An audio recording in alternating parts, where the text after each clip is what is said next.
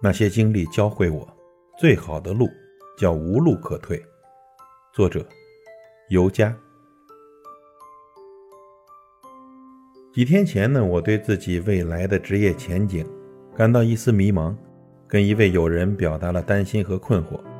今天他给我发来信息说，我的朋友里跟我抱怨工作前景和职业忧虑的有很多，只有你是在一边担心的时候，还在努力写作赚钱的。其他人都是一边感到前途未卜，一边用各种花钱的方式解决焦虑感。他很感慨：“你爱好写作，而你的爱好又能赚到钱，真幸运呐！”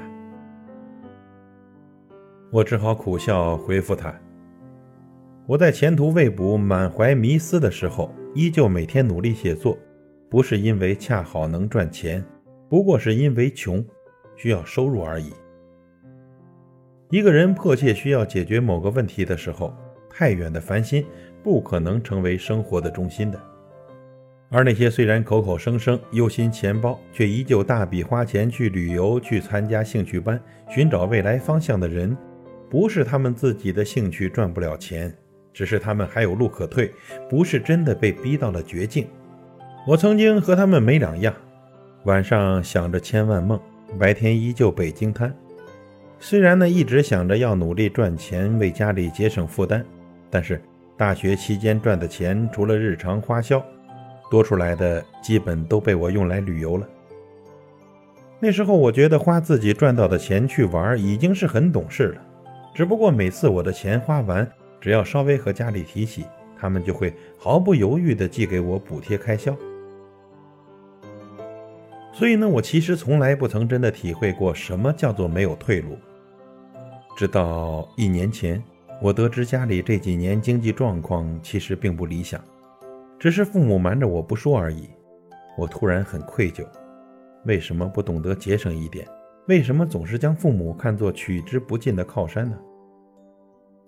我从那时起决定不再要家里的任何补助了，也就是从那时起，我才知道什么叫做无路可退。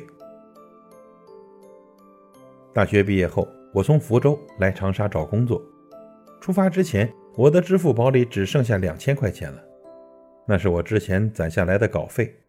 我要用这笔钱周转我未来半年的房租、伙食，还有不算便宜的车马费。快出发的时候，我妈看出我口袋很虚，她问我，要不要给你补贴一点？你刚毕业，补贴你是应该的。当时呢，我内心深处的确渴望他说这句话，我很希望有这么一个台阶给自己下，让我继续像从前一样能得到补助。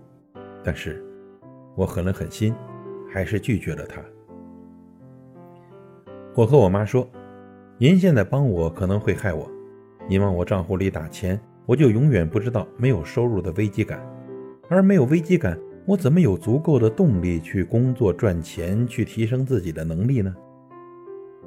我迟早是要独立活着的，与其等到你们老的赚不了钱的那一天，不如从现在开始，我就当一只学飞的小鹰吧。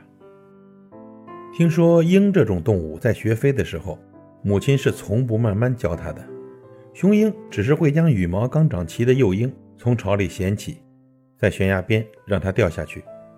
成长只有一次机会，假如幼鹰飞不起来，就只有摔死在悬崖下。危险和求生的欲望让鹰本能地学会了飞，从此以后呢，再也不怕高空万丈。我知道，我就是这种人，没有危机感，永远不知道快马加鞭。